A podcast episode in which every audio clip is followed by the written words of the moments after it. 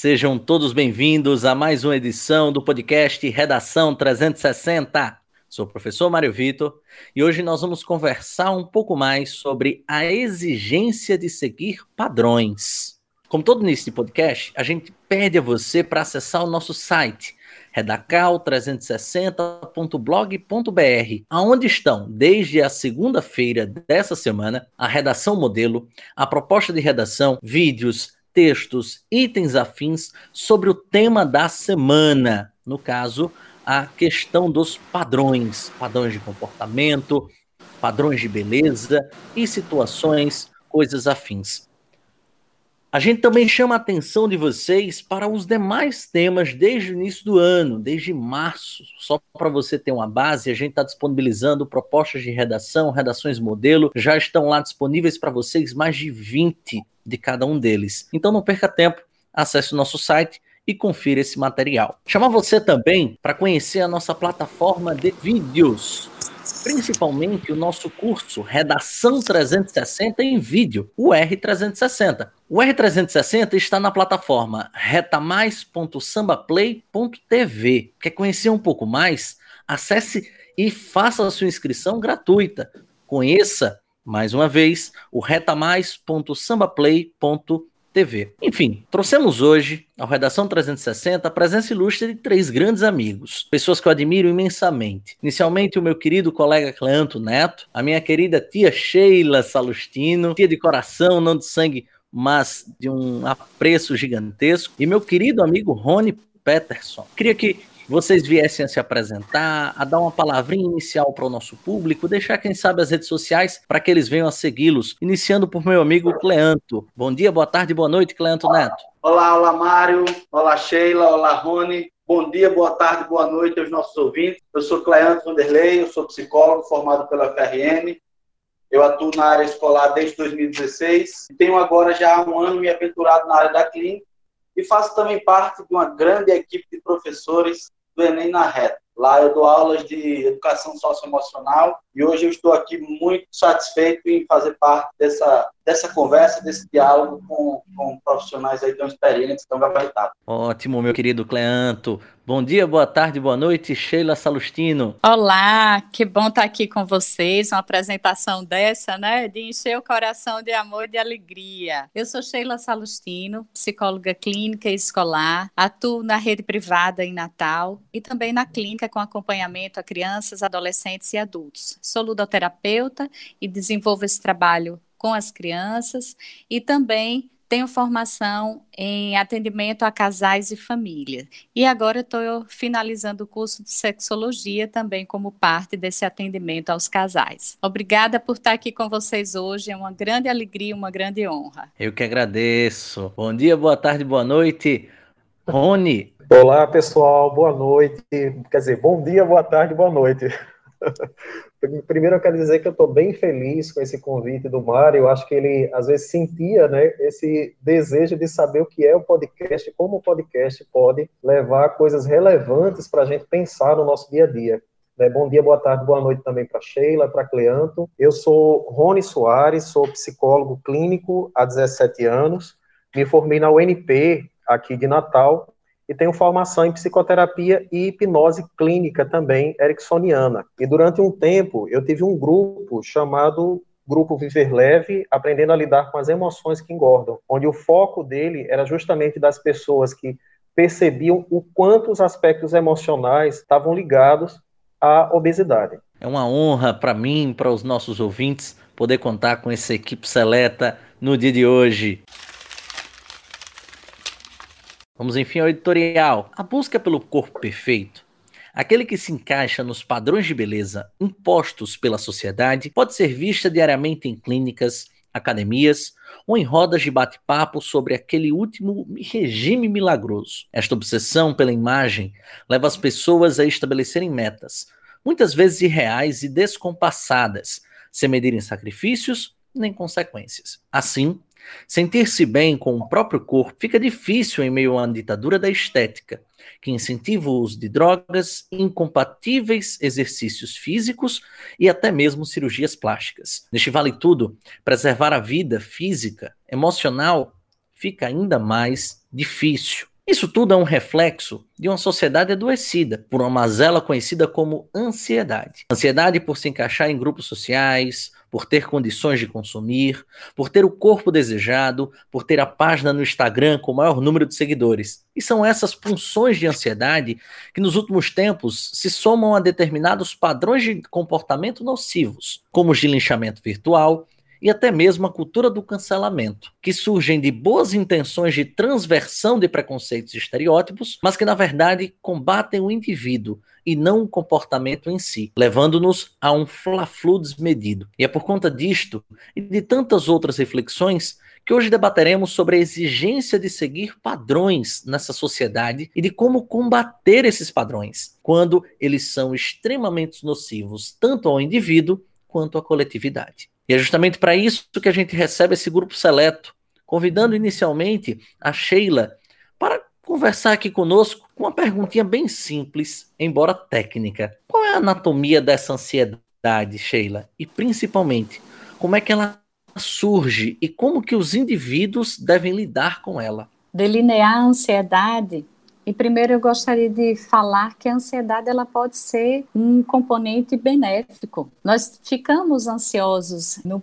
momento antes de um aniversário, quando vamos fazer uma surpresa para alguém, quando vamos realizar alguma atividade que a gente não tem tanta prática. Essa é a parte positiva da ansiedade. Por quê? Porque ela faz parte, assim como a tristeza, como a alegria, isso tudo faz parte dos sentimentos humanos. Ela se torna maléfica quando essa expectativa gera algo ruim. Se a gente sempre pensa que algo ruim vai acontecer, então essa ansiedade ela se torna nociva principalmente quando ela vem cheia de sintomas, como falta de ar, como suor excessivo, como tontura, náusea, dores abdominais, ondas de frio e calor, enfim. É aí onde a gente percebe que essa ansiedade virou uma expectativa ruim e que a gente sempre está ancorando no futuro algo que muitas vezes não acontece porque podem ser fantasias diversas de cenas até temidas. Ah, nunca vão me aceitar, sempre vão me rejeitar, enfim. Essas cenas que estão muito mais associadas a vivências negativas da gente. Temos também, Mário, o transtorno de ansiedade generalizada, hoje em dia muito falado, que é o TAG. É quando essa ansiedade ela se torna muito persistente, quando vai além dos esses sintomas vão além dos seis meses. E aí sim, se torna algo que precisa ser tratado. Perfeito. E aí, pegando um gancho nessa perspectiva, será que existe, e aí eu chamo também Rony, Cleanto, a própria Sheila, será que existe uma maneira de lidar com essa ansiedade, principalmente quando ela se torna um transtorno? Sim, a, a, principal medida que a gente precisa ter em relação à ansiedade é a autoobservação. Quando nós conhecemos de onde ela vem, o que é que me causa ansiedade, a gente tem como direcionar algumas coisas. Mas existem sim coisas práticas, principalmente as terapias cognitivo-comportamentais, uma das áreas da psicologia, elas direcionam o paciente a trabalhar essas questões voltadas à ansiedade, esse transtorno realmente quando ele se ancora na, no indivíduo. E uma das coisas que a gente precisa observar, Mário, é como está também a rotina dessa pessoa. Ela está organizada física e emocionalmente, porque uma pessoa que não dorme bem, uma pessoa que não se exercita, uma pessoa que tem hábitos alimentares inadequados, uma pessoa extremamente autoexigente, ela também vai ter um impacto na ansiedade muito grande. E aí, quanto mais acentuado, mais a gente precisa de medidas de combate, que muitas vezes pode ser sim através dessa autorreflexão, quando a pessoa, o indivíduo já tem um pouco mais de maturidade para isso, ou então precisa de intervenções multidisciplinares, que podem ser através de um educador físico, que pode ser através do psicólogo, do psiquiatra,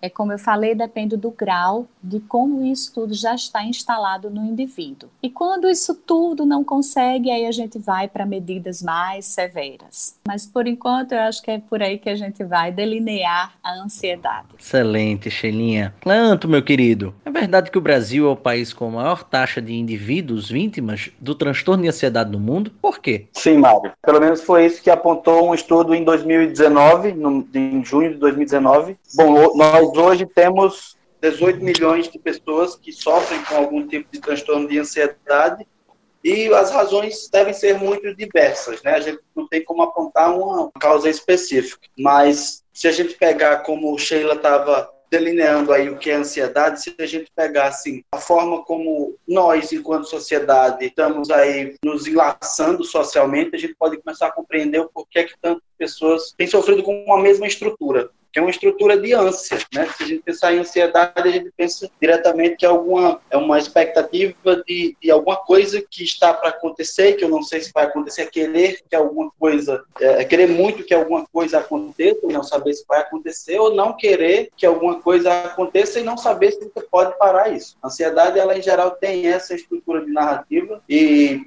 por mais que a expressão da ansiedade, os sintomas de ansiedade sejam muito diversos e são, em geral, bem individuais, bem particulares, a estrutura é essa. E aí, nós vivemos numa sociedade que constrói padrões e empurra cada vez mais violentamente as pessoas a se encaixarem nesse padrão. E aí é uma exigência, assim, quase imperativa. Ou você segue esse padrão, ou você é essa caixinha, ou é lixo. E aí essa voracidade é que acaba sendo o adoecedor nesse nosso enlace social aí. Óbvio que é, isso é uma questão muito ampla e tem aí várias outras coisas que atravessam, mas pensar em ansiedade é pensar em nos três universos, biológico, emocional e também social. Mário, uma coisa que eu também eu acho interessante a gente colocar é um aspecto existencial também.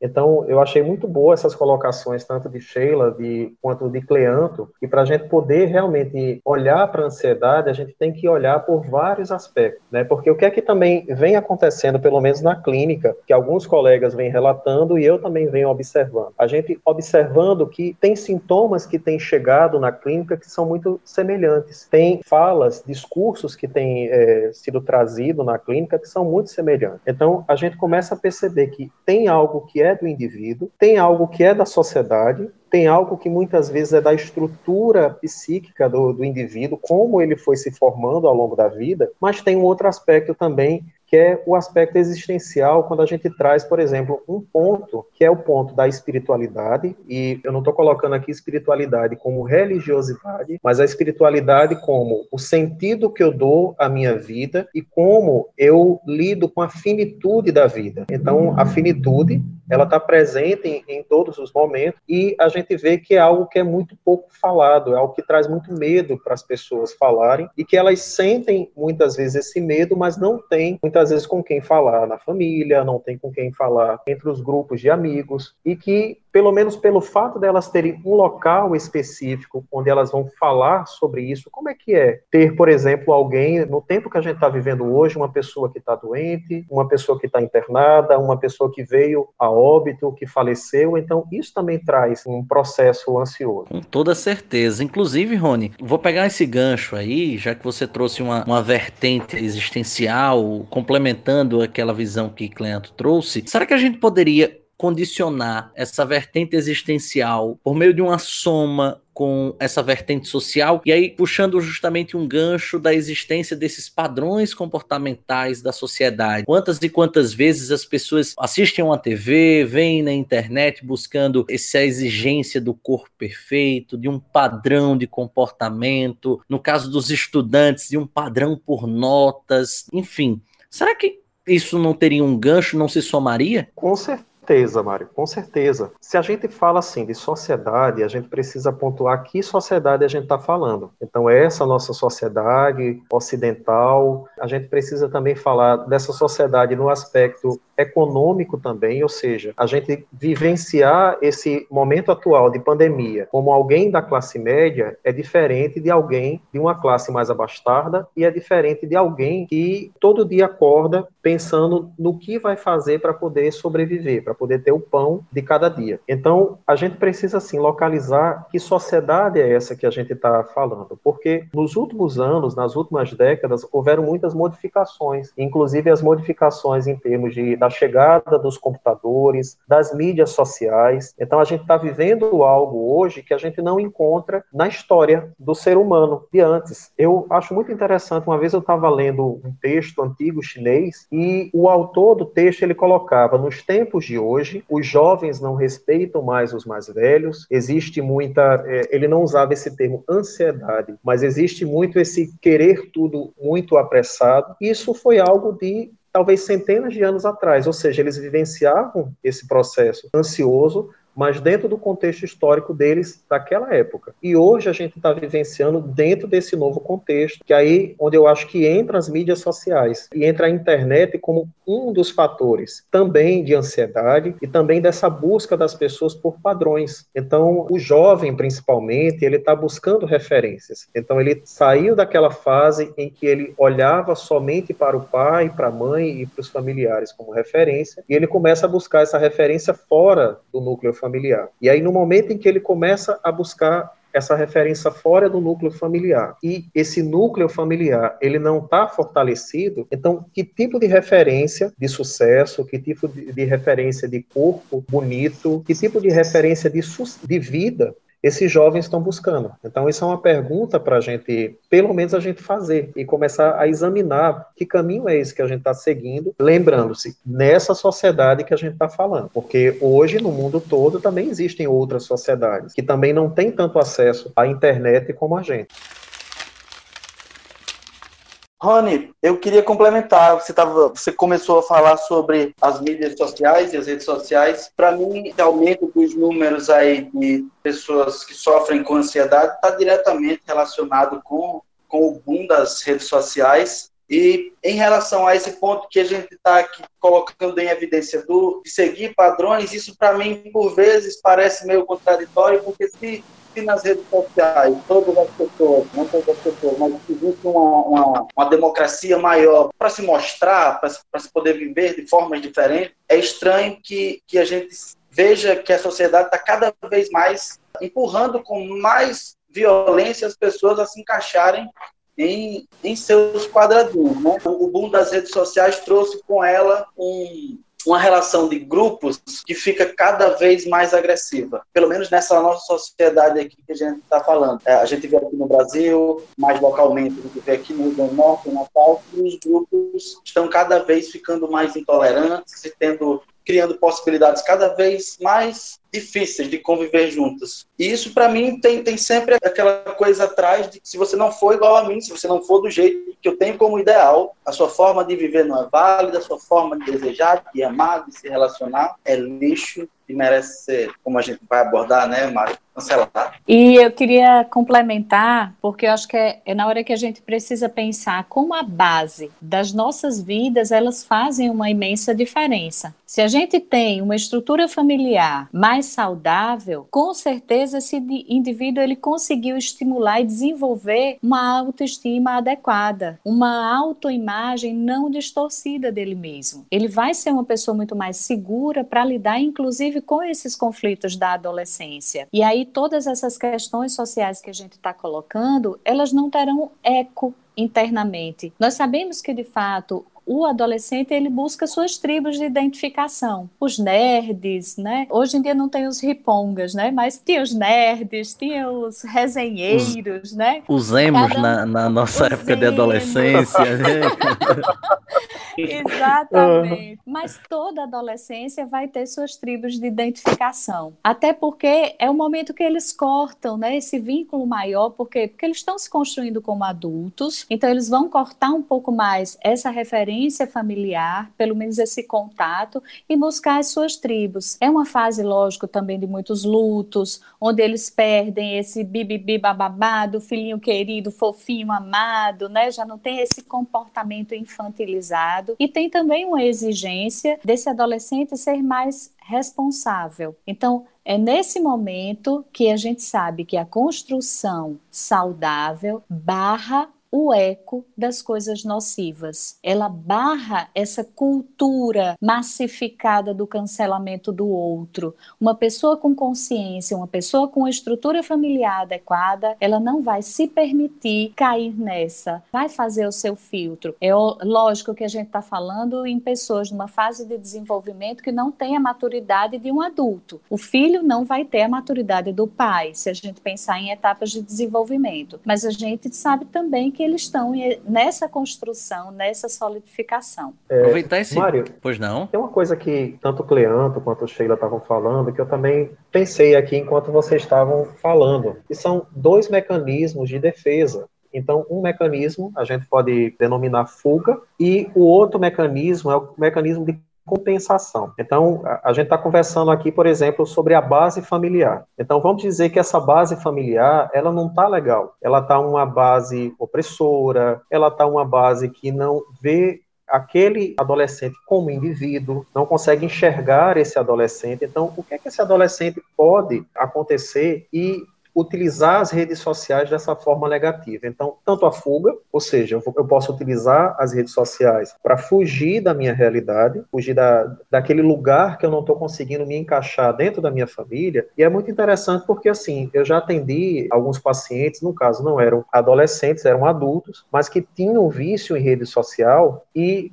a gente conversava dentro do consultório que a gente olhava para a rede social dele e via uma vida paradisíaca, mas a gente tratava da vida real dele no consultório e muitas vezes o paciente podia estar numa grande depressão, podia estar abusando de substâncias químicas, com dificuldade de, de assumir seu lugar dentro da família. E o outro mecanismo que é o mecanismo de compensação, ou seja, eu me vejo muitas vezes como uma pessoa inferiorizada, vamos dizer, na minha família ou no meu entorno, e eu quero na rede social compensar aquilo dali. Então colocar algo que muitas vezes vai do extremo oposto daquilo que eu me apresento na minha vida real. Ou seja, a gente vê que são questões que estão muitas vezes mal resolvidas na vida do indivíduo, no seu entorno familiar também, a gente falou do entorno social, e que a rede social acaba entrando ali como aquele encaixe que pode trazer esses dois mecanismos de defesa, tanto fuga quanto compensação. Eu não teria um termo técnico adequado para explicar isso aqui, inclusive me corrijam, mas talvez tenha uma terceira. Quando Sheila falou da situação de você se encaixar em grupos, né? Eu me lembra inclusive da teoria Durkheim, a questão da, das bolhas sociais, né? Cada um se encontra numa determinada bolha. Existem pessoas que talvez não se encontrem nessas bolhas e talvez a rede social ela seja um, um mecanismo, não sei se de compensação, não sei se de fuga ou um terceiro, baseado nisso de se encontrar, já que ele não pertence a nenhum grupo que socialmente, ou seja, nas suas relações físicas, ele se encontra. Pronto, Mari, Eu acho que eu puxa acho que os você... dois, tanto fuga quanto compensação, né, Rony? Isso que Mari falou é muito interessante, porque assim, a gente não está aqui para demonizar as redes sociais, porque Mari falou uma coisa aqui que eu achei muito interessante. E, inclusive aconteceu comigo também quando eu era mais novo. Então, muitas vezes você vê o seu entorno familiar e você muitas vezes não tem dentro daquele entorno familiar, vamos dizer, é, assuntos de, de, conversa. Vou dar um exemplo, né? É, vamos dizer que a pessoa gosta de astronomia e falar de astronomia naquela família ali é uma coisa que não existe. E aí ele pode sim encontrar saudavelmente lugares através das redes sociais, onde ele pode, como o próprio Mário falou, ele encontrar um lugar saudável. Então, isso vai depender da pessoa e vai depender de como isso vai ser procurado. Então, não é a gente demonizar a rede social, nem é também a gente achar que ela vai trazer essa salvação desses momentos de angústia que também são necessários para o crescimento e para o amadurecimento da gente também. Rony, eu acho que você falou e eu estava pensando exatamente nesse sentido, na verdade eu penso na rede social exatamente nesse sentido que você está articulando, que é, é uma ferramenta fantástica, mas ela depende muito do tratamento que a gente dá a ela. Utilizar a rede social como um espaço de diálogo, de troca, de socialização, parece ser bem saudável. O que eu não acho que seja. Acho que quando começa a ficar não saudável é quando a gente usa a rede social, quando as pessoas usam a rede social como uma substituição para o mundo real. Uhum. Acho que é a uhum. partir daí que a coisa começa a ficar perigosa. Mas que é graças à rede social, por exemplo, que nós, as redes sociais, que nós estamos aqui mesmo à distância, juntos. Sim, com certeza. Vou pedir para a gente sair um pouco do, do assunto rede social e voltar mais para um assunto ligado à questão dos comportamentos e principalmente essa questão dessa busca incessante pelo corpo perfeito. Cleanto viveu uma, uma adolescência muito semelhante à minha, acredito eu, por estarmos na mesma geração. Hoje eu não vejo tanto o que eu via, por exemplo, na minha geração de adolescente. Na minha geração de adolescente era uma busca incessante, no caso dos rapazes, pelo corpo escultural, pela questão da musculação, utilizar esteroides anabolizantes. Vários amigos meus utilizaram e aí sofreram um, alguns deles, inclusive, de uma doença chamada vigorexia. No caso das meninas, se tem muitos casos de meninas que queriam se tornar modelos, queriam ter aquele corpo top model e que sofreram doenças doenças como a bulimia, a anorexia e assim por diante. E eu queria que Sheila explicasse um pouco mais quais são os efeitos dessas doenças, baseadas principalmente por essa busca incessante por esse corpo perfeito. Elas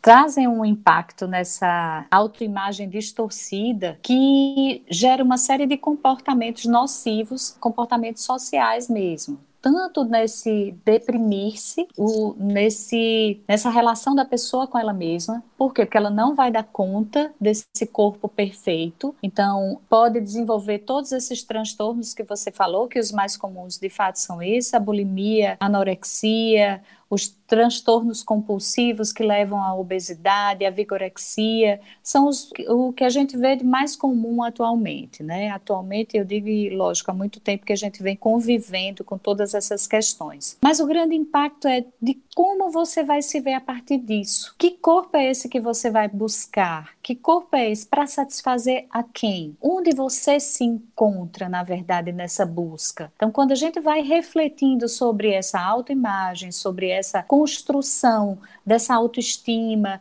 a gente vai vendo as lacunas que foram criadas nessa construção do indivíduo. E aí, mais uma vez, eu volto às questões da, do desenvolvimento, da relação na família, da relação saudável na família, Mário. Quanto mais a gente vê essa construção de maneira benéfica, mais a gente vê o impacto em tudo. Não só nessas, nessas pessoas que buscam essas questões das redes sociais, como o Cleanto e Rony falaram, mas também nessas buscas desse adoecimento do corpo, que está muito ligado a esse adoecimento emocional. Então, a busca precisa ser cada vez mais nesse nessa saúde onde cada um busque o seu caminho, o seu lugar ao sol, porque hoje a gente sabe também que existem padrões mais abertos, né? Padrões de corpo muito mais abertos do que antes. Nós vivemos várias fases, como você disse na sua adolescência, onde aquele era um padrão único. E hoje a gente vê, inclusive nas mídias, se trazendo o corpo mais gordinho, o corpo magro, a mais baixa, a mais alta. Eu vi uma propaganda ontem de uma pessoa com vitiligo e ela é modelo ela é acima do padrão onde se falava de peso, né? Era uma mulher gorda, negra e com vitiligo e ela fez uma propaganda em horário onde o comercial é mais caro na TV, que é aquele horário depois das 21 horas. Então, enfim, nós estamos nos abrindo a vários padrões diferentes. Quanto mais a gente constrói isso de maneira saudável, mais cada um pode se aceitar do jeito que é. E ela, inclusive, cita nessa propaganda o que ela ouvia, o que ela escutava da família, e que isso que realmente fez um grande efeito na mulher que ela se construiu. Fantástico. Inclusive, eu gostaria de pegar um gancho, já que os três são psicólogos da, da área clínica, né? Vocês já passaram, já lidaram com alguns casos com essas doenças, de, de pacientes, não? Vocês poderiam relatar alguma coisa assim? Sim, como eu falei né, no início, eu trabalhei um tempo com pacientes obesos. Então, eu fazia questão de colocar até assim, no que a gente fazia de proposta desse trabalho, porque a base do nosso trabalho não era fazer com que o paciente emagrecesse, mas era com que o paciente ele entrasse em contato com os aspectos emocionais que estavam ligados à, à obesidade. Então, se a gente for falar assim em termos de formação do nosso corpo, o nosso corpo ele tem uma história, o nosso corpo ele tem uma base, ele tem uma história quando a mãe ela recebe o bebê, toca no corpo do bebê, então ela está trazendo emoção, está trazendo significado, memórias e sentimentos para aquele corpo. Então, no momento em que eu fico olhando para corpos que estão fora de mim. E isso começa a ficar muito forte na minha vida, eu posso perder a conexão justamente com o corpo que é meu. Então, já aconteceu algumas situações que eu já presenciei de alguns pacientes meus, por exemplo, de mulheres belíssimas, de, de rostos assim, de modelo e, e corpos esculturais, mas que enquanto fora na sociedade elas recebiam muitos elogios, se dizia que elas eram, elas eram lindas, no consultório do psicólogo, então elas se achavam, eu vou utilizar um, um termo aqui engraçado, tá certo? Eu, eu, gosto de falar dessa maneira. Elas se achavam o cocô do cavalo do bandido e mais um pouquinho embaixo. E você via justamente esse aspecto de desconexão entre quem é a pessoa e aquilo que ela estava é, mostrando. E aí, um ponto que eu sempre trazia para os meus pacientes era a diferença entre a palavra vaidade e a palavra. Né, porque eu vejo que muitas vezes a gente confunde as duas palavras e diz assim: ah, é bom a gente ter um pouquinho de de vaidade. Só o que é que seria vaidade? A vaidade é a gente ficar preso numa imagem. Então, como a, a música de, de, Caetano, Narciso acha feio aquilo que não é espelho. E no caso do cuidado, não. A gente se desbloca um pouquinho da imagem e a gente tem um olhar. Então, primeiro eu vou olhar para mim, depois eu vou ter um olhar de cuidado, eu vou reconhecer as minhas reais necessidades e eu posso tomar uma atitude de buscar as minhas reais necessidades que muitas vezes pode ir num movimento completamente oposto ao movimento de vaidade, porque eu posso perceber que tá malhar na academia, ficar musculoso, ficar fortão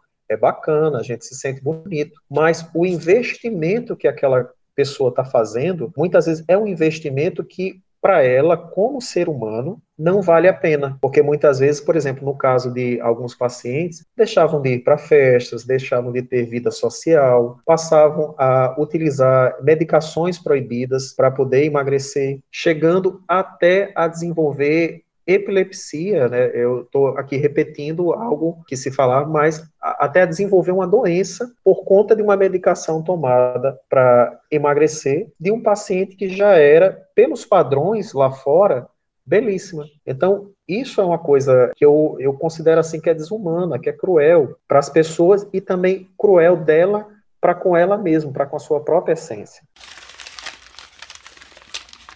Meu querido Rony, aproveitar que a gente tá batendo esse papo aí, como você crê que as redes sociais podam, possam afetar o comportamento do indivíduo na forma inata? E principalmente, como você, se você concorda ou não com aquela ideia de que a rede social é uma outra vida? Ou seja, o seu avatar seria um novo eu. Você concorda com essa definição? Ou você acha que a rede social é simplesmente uma extensão de vida? Um dia desse, Mário, eu tava, eu fui uma papelaria aqui do meu bairro e um vendedor que nunca tinha me atendido foi me atender e ele conversou assim cinco minutos comigo. E aí, ouvindo o que ele estava me falando, eu cheguei para ele e disse assim: Cara, você gosta de filosofia? Ele disse: Gosto. Como é que você sabe? Aí ele disse: Pela sua maneira de falar, pela sua maneira mais reflexiva.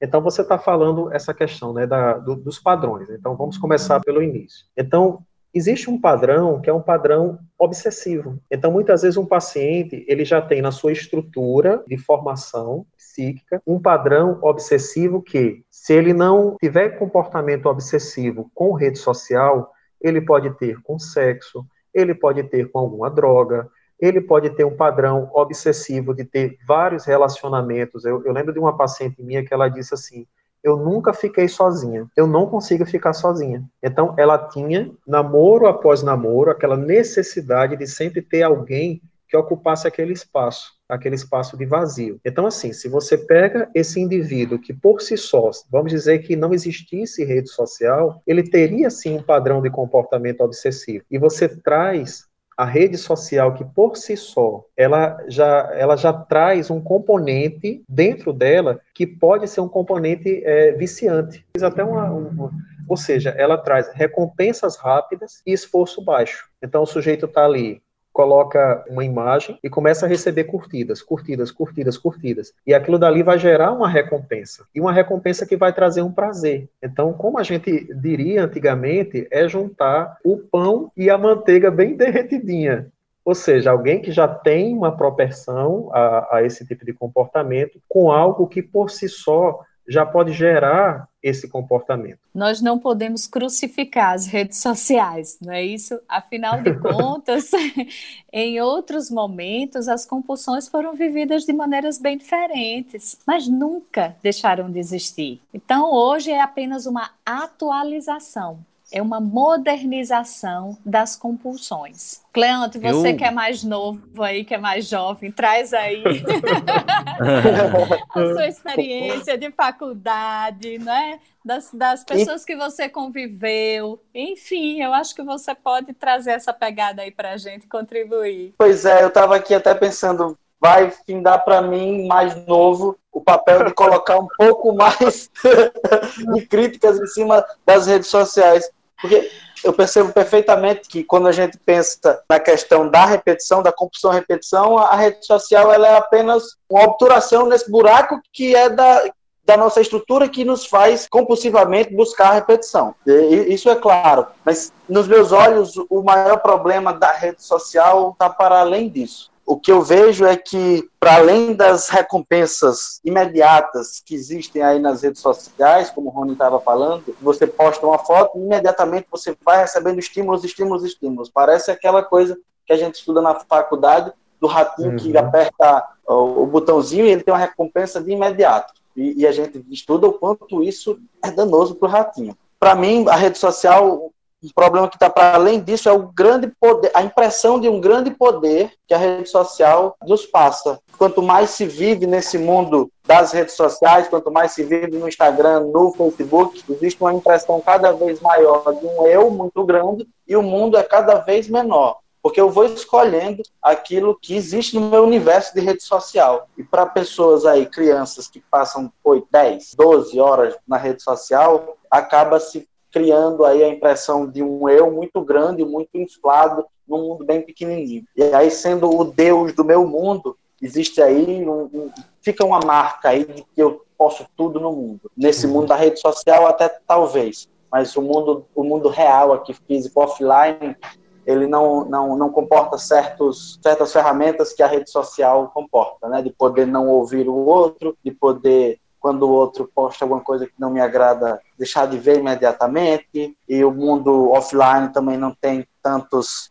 tantas recompensas tão imediatas assim, nem tão intensas, enfim. Por mais que a rede social elas talvez elas estejam agora sendo uma das ferramentas mais importantes para o desenvolvimento da ciência, para o desenvolvimento das relações. A gente também precisa estar tomando cuidado, né? E, e, isso claramente a gente tem feito aí enquanto sociedade, de saber buscar aí quais são as fronteiras entre o saudável e o não saudável do uso aí dessas nossas novas ferramentas online. Acho que você fechou com chave de ouro.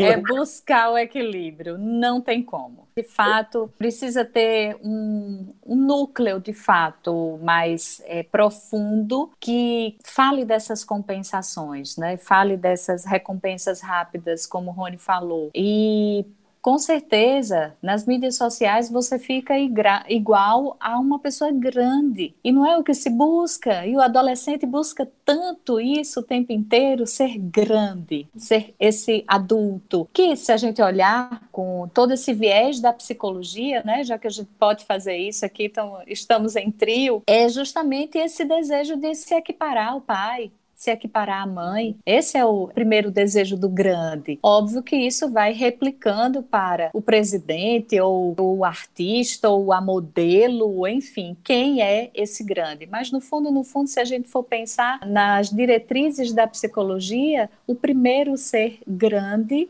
é o pai, é a mãe, e a gente replica isso a vida inteira em outros cenários.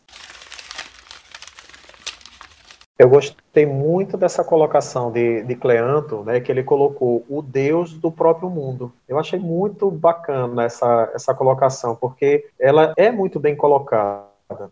Então, uma vez um paciente meu, ele chegou assim e disse assim: as pessoas mais velhas são muito. Ele quis assim, ele não quis desrespeitar, mas ele denegria um pouco, como se dissesse: ah, nós mais novos sabemos mais, sabemos mais, temos mais conhecimento. Mas o fato da gente ter conhecimento não significa que a gente tenha sabedoria. Eu é, lembro que eu adoro tirinhas, adoro quadrinhos, porque eu acho que às vezes a gente fala uma grande verdade brincando. E aí, uma vez eu li uma, uma tirinha que ela era assim: assim, o, tempo antigo, as pessoas num deserto e uma fonte bem pequenininha de água que era a fonte de informação e de conhecimento. E o tempo atual era uma avalanche de água, uma inundação, e as pessoas se afogando no meio de tanta informação. Então, o que eu tentei trazer, por exemplo, para esse paciente, essa, essa diferença entre o mundo virtual, e aí eu vou responder, Mário, eu vi que eu não lhe respondi sobre essa questão do, do avatar, em que o mundo virtual é uma coisa, o mundo real sempre vai ser o mundo real. Então, no mundo virtual, por exemplo, num, num jogo de videogame, eu posso morrer e voltar.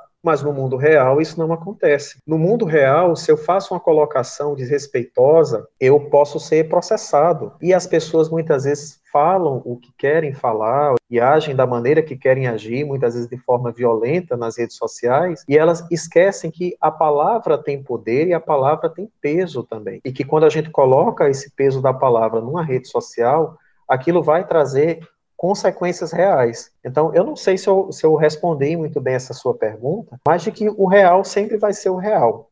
E o virtual, ele pode ser, sim, bem utilizado, mas ele é virtual. Aí eu chego num. Vou pegar um gancho, tá, Rony, em relação a isso. Por exemplo, hoje a gente vive nessa cultura do cancelamento, né? Essa cultura da sociedade, ela meio que muito fiscalizadora, não só do comportamento, como principalmente da palavra. Você falou justamente o termo que eu acho que é fundamental. A palavra tem muito poder e com as redes sociais, ela tem justamente uma coisa que não existe no real, que é a manutenção dela para sempre. Exemplo, você falou mal de mim porque num determinado momento, e nós, nós somos amigos, mas num determinado momento você estava chateado comigo, você expôs essa chateação, aquela chateação é eterna. Na rede social ela é eterna. Na vida, simplesmente é uma chateação. Daqui a pouco nós fizemos as pazes. E isso é muito problemático por meio, acredito eu, dessa cultura do cancelamento. Por quê? Vamos dizer que a gente vem a cometer determinadas falhas na vida. Todos nós não estamos isentos de falhar. Se a gente cometer uma determinada falha, essa falha em uma situação passada, a rede social ela não dá o poder de correção. Ela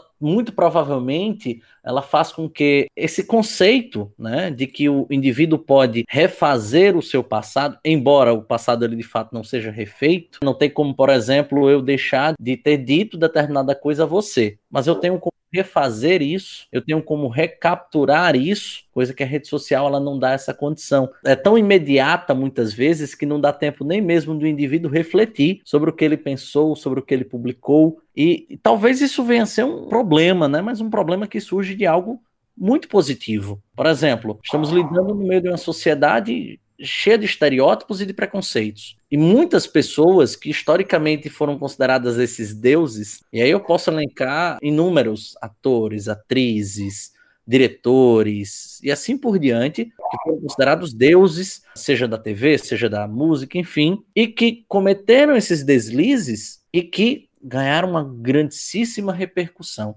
Enfim, o que vocês consideram? Isso é positivo? Isso é nocivo? Como é que vocês veem essa nova cultura por meio dessa rede social? Mário, é, pensar nessa coisa aí da cultura do cancelamento, que eu acho que tem sido um termo aí bem que está ganhando muitos holofotes, né, agora. Acho que a gente precisa pensar em duas coisas. Essa cultura do cancelamento, ela nesse mesmo sentido do que a gente tem conversado aqui, o problema é que tem sido um, um, um mecanismo que, em, num certo nível, é saudável, mas que está descarrilhando aí para níveis muito perigosos. Né? A gente precisa lembrar que é importante que a gente possa minimamente, como é que eu posso dizer, que a gente possa fazer uma repressão de, de, de certas coisas, né? Porque senão seriam muitas informações que o mundo estaria nos, nos trazendo, nos levando e ia ficar difícil viver com tanta informação, com tanta coisa que nos incomoda. Clento, deixa, deixa inclusive eu interromper. Acabou de me vir à mente algo que eu li ontem não lembro exatamente o autor, que eu achei fabuloso, que talvez incremente a nossa conversa. Se você concorda que não há como combater a violência com mais violência, você também deve concordar que não tem como combater o ódio com mais ódio. Então, eu achei essa metáfora fantástica, justamente para teorizar essa questão do cancelamento, essa questão desse mau uso da rede, né? A gente tá. Pois é, porque eu acho, eu acho que o que, o que justamente fica contraditório para a gente é que é no meio, no meio em que a gente pensa que mais pode existir a diversidade, é que a gente vê esses comportamentos aí de cancelamento com mais força. E esse cancelamento ele, ele surge de uma intolerância, de não, não conseguir, não, não achar ser possível o outro, que é diferente de mim, conviver nesse mundo que eu quero. Que aí é que tá essa coisa do, do ser Deus, o ser Deus do seu mundo da rede social. Assim, à primeira vista parece ser uma coisa interessante, mas a gente não é, não pode de forma alguma se achar Deus de alguma coisa. Na rede social a gente cancela, mas nesse mundo aqui de fora a gente é obrigado a conviver com pessoas que a gente cancelaria no mundo virtual. Se não fosse possível selecionar quais informações eu quero consumir, a gente ia viver numa loucura. E aí é por isso que é importante a gente poder cancelar certas coisas. Mas é o exagero disso. É, o, naquele, é naquele momento em que, se você se a pessoa que está na minha rede social comenta alguma coisa que eu não concordo, ou torce para um time que eu não gosto, ou quando a gente sai da rede social, e aí é por isso que essa coisa do cancelamento é, aos meus olhos, preocupante. Porque esse hábito, ele sai da rede social. E aí o que acontece de muitas vezes é que é possível de se aparecer uma situação em que, por exemplo, um jornalista vai lhe dar uma informação e você diz, não, cala a boca, eu não perguntei, eu não quero saber o que você tem para me dizer. Isso é, é fruto aí dessa política de cancelamento, dessa, dessa cultura de cancelamento que a gente vive e que foi germinada aí nas redes sociais, mas que ela sai do mundo online e que está cada vez mais no mundo offline. E, e a gente para para para ver a estrutura dessa coisa, é uma tática muito infantilizada, né? Porque é fazer uma birra, é tapar os ouvidos para fingir que não, não, não estão falando nada, ou é gritar mais alto para não ouvir o que os outros têm a nos dizer. É uma tática bem infantilizada e que, assim, aos meus olhos, bem nociva para a gente. Nociva quando ela passa de um certo limite. Muito pouco empática, não é? A cultura do cancelamento ela é totalmente não empática porque a internet ela trouxe essa rapidez, essa agilidade muito grande, mas só que acabou se consumindo de uma forma muito inadequada em algumas situações, né?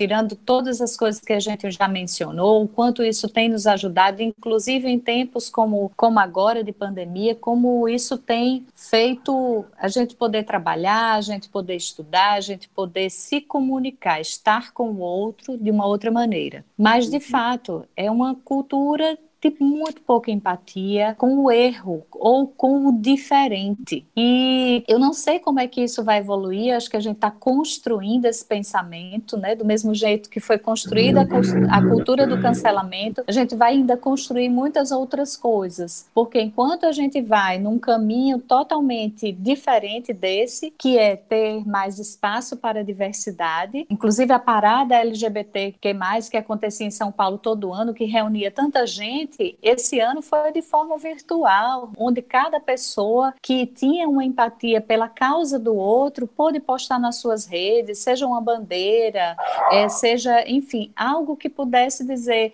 eu respeito, eu estou junto, né? Eu estou do seu lado, enfim. Então a gente tem tanto esse lado de empatizar com o outro, quanto o outro se exige uma perfeição irreal, totalmente irreal, porque não somos, não seremos nunca perfeitos, até porque, sim, perfeito para quem? Para que padrão? Não existe, não existe essa verdade. Uma vez, Mário, eu eu não estou lembrado em que situação eu escutei isso, dizendo assim, que a humanidade, ela evoluiu muito em termos tecnológicos, mas moralmente falando, nesse sentido moral e ético, a humanidade, ela não é muito diferente de há dois mil anos atrás, por exemplo. Então, a gente tem comportamentos empáticos, como Sheila falou, e tem comportamentos onde, por exemplo, se a gente trouxer para o dia hoje, existe verdadeiros apedrejamentos virtuais. Então, o sujeito ele não apedreja, como há dois mil anos atrás, e mata realmente uma pessoa, mas ele destrói a honra daquela pessoa, a imagem daquela pessoa, como você próprio colocou. Você pega uma pessoa, muitas vezes, com um trabalho de anos, e você apedreja e destrói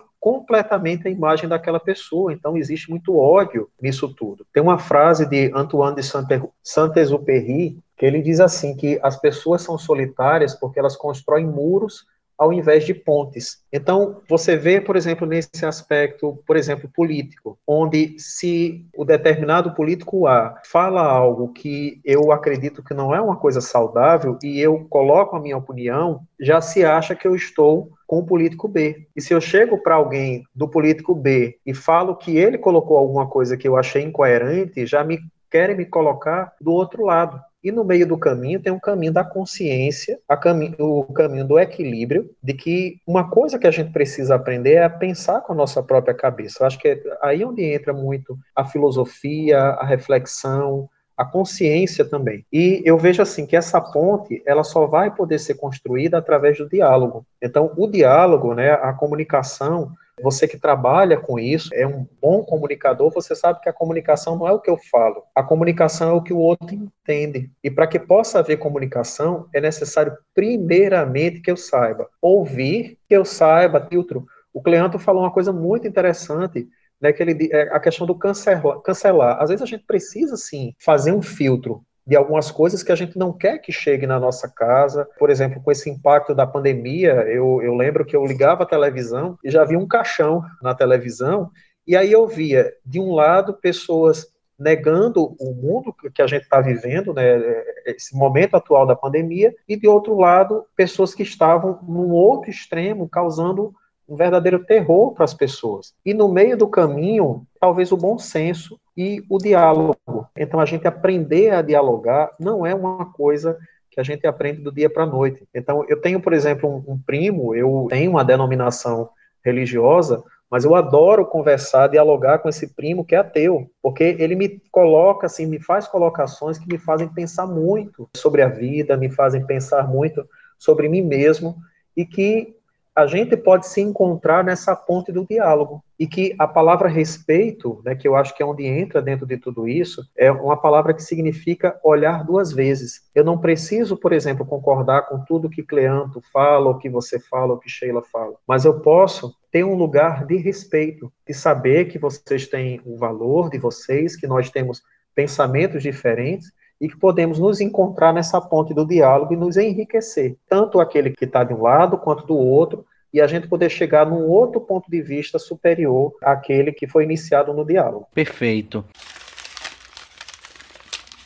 E eu gostaria de uma última, uma última questão aqui para a gente encerrar essa conversa, justamente voltada ao nosso público. Temos aqui nesse debate, três psicólogos, dois deles inclusive com atuação escolar. E eu gostaria de saber, vocês que lidam diretamente com esses jovens que vão fazer Enem, sejam em escolas que trabalham, cursos onde trabalham, enfim, qual seria, na visão de vocês, o maior desafio destes adolescentes? Nossa, hoje, então, na pandemia, a gente tem muitos outros desafios acrescidos a tudo que a gente já vinha trabalhando, né, Cleanto? Primeiro, eu acho que eu eu gostaria de começar falando um pouquinho sobre os adolescentes, né? Como essa fase ela mexe, porque ela traz angústia, ansiedades, é um momento de muitas definições e não só da escolha profissional. A gente pode olhar também para uma série de outras definições que estão sendo estabelecidas nessa faixa etária. Como eu vou me me construir enquanto adulto, as questões voltadas à sexualidade. Então, tem muita coisa sendo construída, sendo transformada, sendo solidificada. E lógico que nesse momento de transformação, a gente vive, vê que eles vivem também a fase de todos esses lutos que eu mencionei anteriormente, que eu não sou mais criança, mas eu também não posso funcionar como adulto, eu já não tenho esse olhar dos pais para com, com tanta convalescência, vamos dizer assim, tão, tão é, acessíveis,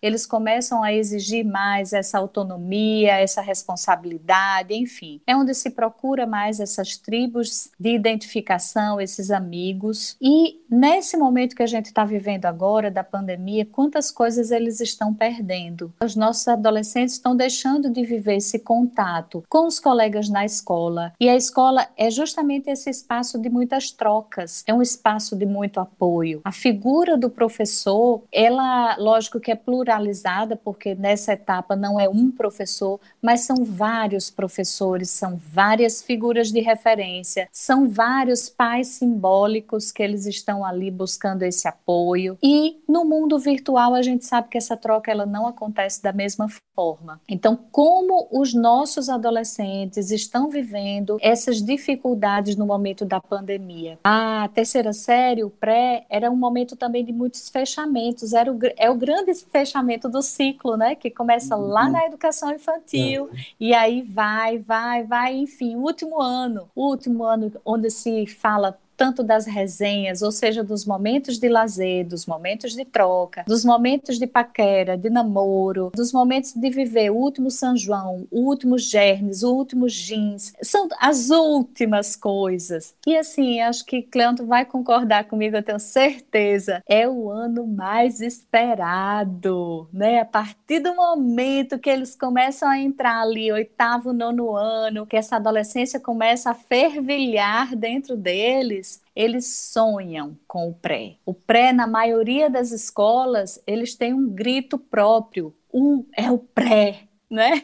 Essa vibração, onde eles podem finalmente finalizar esse grande ciclo dizendo assim também: eu sou maior, né? Eu sou eu sou mais velho, eu posso quase tudo. No último dia, então, eles querem poder tudo, né? Os vários trotes que acontecem nas escolas, o pulo na piscina, as fotos, a preparação para o grande baile de formatura, enfim, é um momento que eles estão deixando de viver tudo isso. E eu acho que a dificuldade da escolha profissional, que também é uma questão muito difícil, porque a gente está projetando essa vida adulta no momento onde nem o cérebro deles está pronto para esse mundo, né? Para essa vivência, para essa responsabilidade. Está em construção, só lá para os 20, 21 anos é que se solidifica tudo isso. Então, Imagina escolher essa profissão no hoje. Só que até isso, que sempre foi uma questão tão forte, né, nos meus atendimentos dentro da escola, ela está sendo, acho que ela está em segundo plano, ela está sendo sobreposta por todas as questões,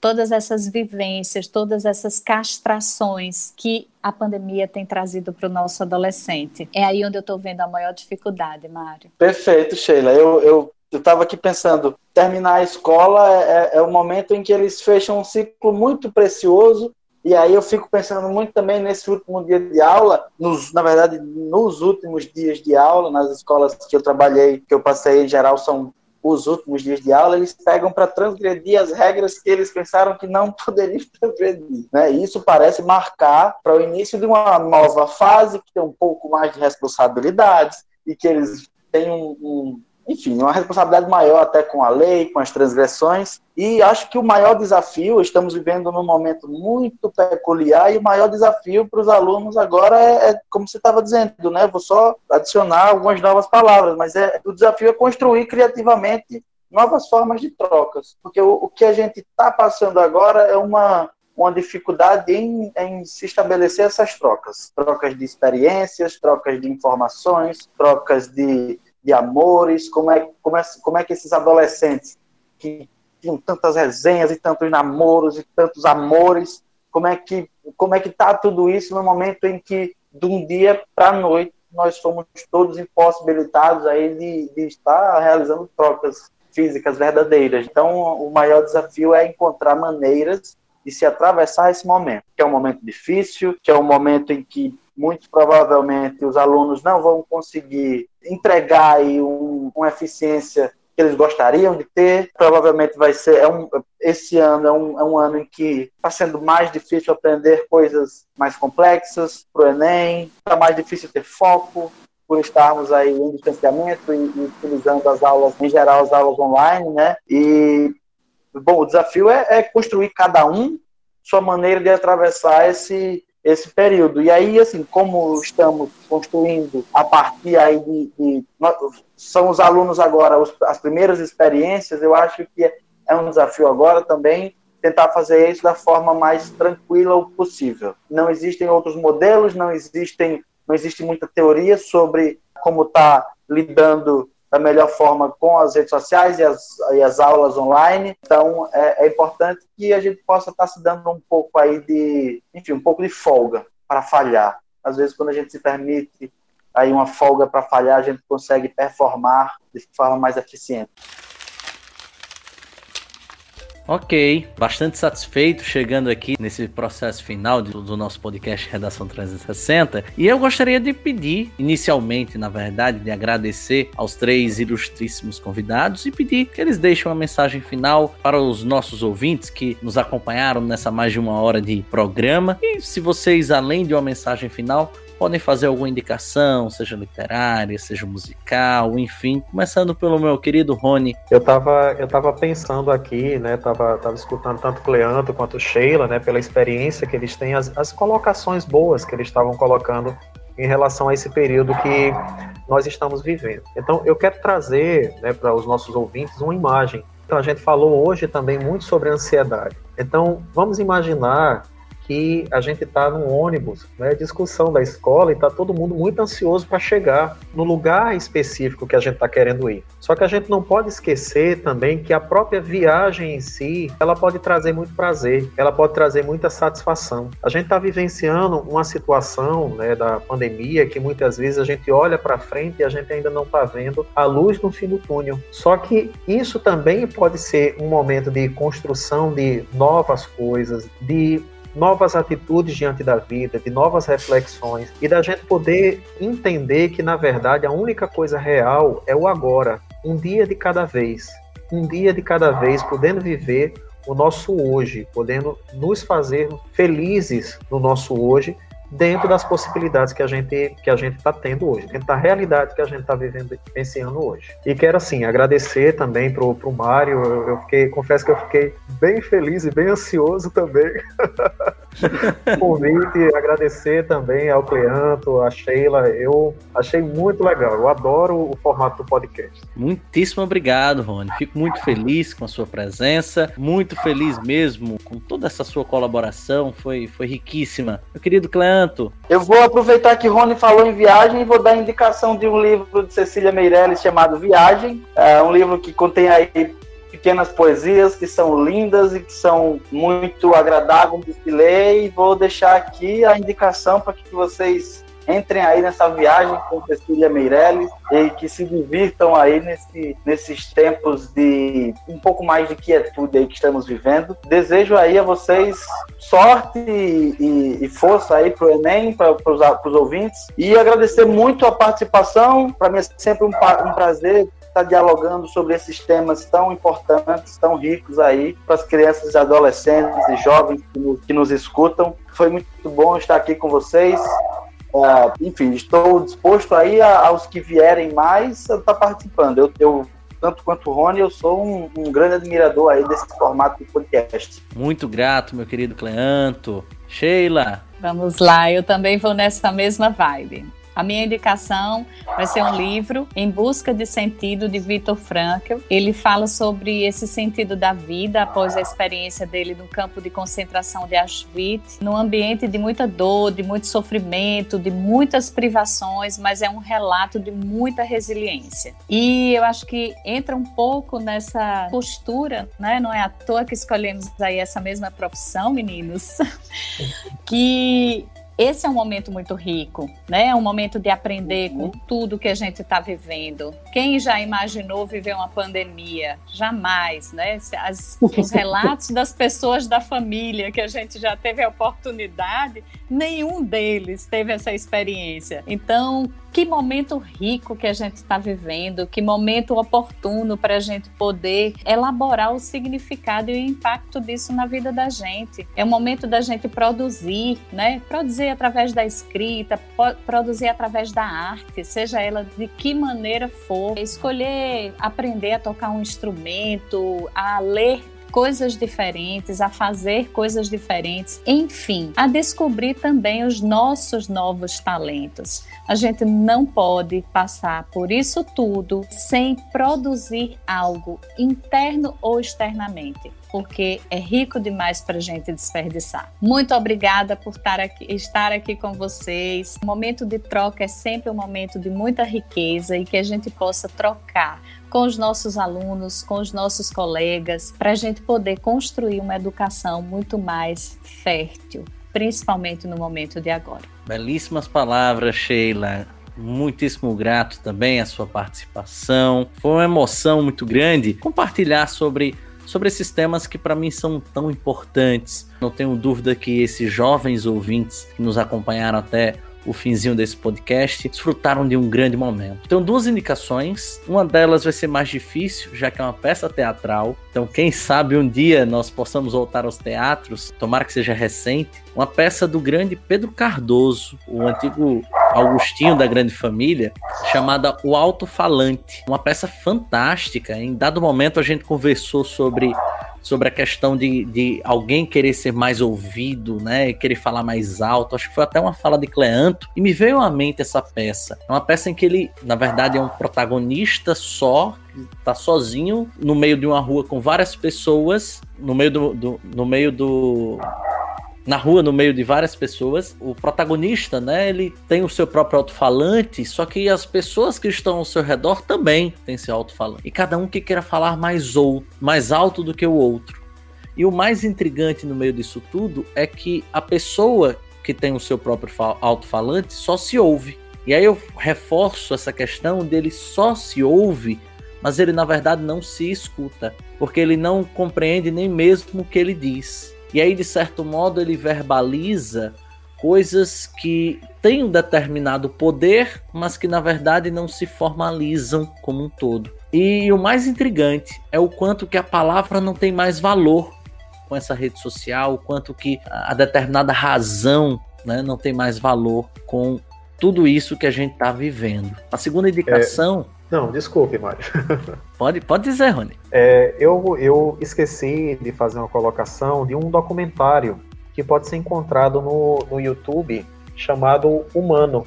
Então é um documentário de três horas de duração onde, é, através de um fundo preto, várias pessoas no mundo inteiro, de religiões diferentes, homens, mulheres, orientações sexuais diferentes, governos políticos diferentes falam. E é um documentário assim que, que me emociona a gente perceber a, a maravilha que é ser humano que esse ser humano, ele, justamente a maravilha de ser humano é a diversidade e que através do respeito a gente pode construir é, esse diálogo, essa, essa união né, entre as pessoas, diferente de, de, dessa separação, muitas vezes, que mesmo através das redes sociais existe muita separação. Então era, era só isso, do, do documentário que eu tinha esquecido de falar. Sem problema, querido. A Sheila já disse aqui que é show, viu? tá recomendando também. E para finalizar, a minha segunda recomendação eu dei no primeiro podcast e eu volto a frisá-la, que é um livro lindíssimo chamado As Vantagens de Ser Invisível, que aborda essa, essa questão da ansiedade, essa questão da, da solidão, né? Essa questão de, de se sentir excluído, abandonado, o quanto que é um livro lindo e que pode tocar aquele que hoje está se sentindo um, um tanto assim. Não vou dar mais spoiler não sobre ele, tá? Então é isso, meus caros. A gente encerra aqui mais um podcast, ensejando que você vá lá no nosso site. A gente vai disponibilizar aí as indicações dos professores. Também vamos disponibilizar aí para vocês a proposta de redação a redação modelo. E se você tiver mais dúvidas sobre como estruturar a redação, sobre como pensar fora da caixinha, a gente volta a indicar a você o nosso programa R360 na nossa plataforma de vídeos Reta Mais. Quer saber mais? Acesse o site retamais.sambaplay.tv. Muito obrigado, minha gente.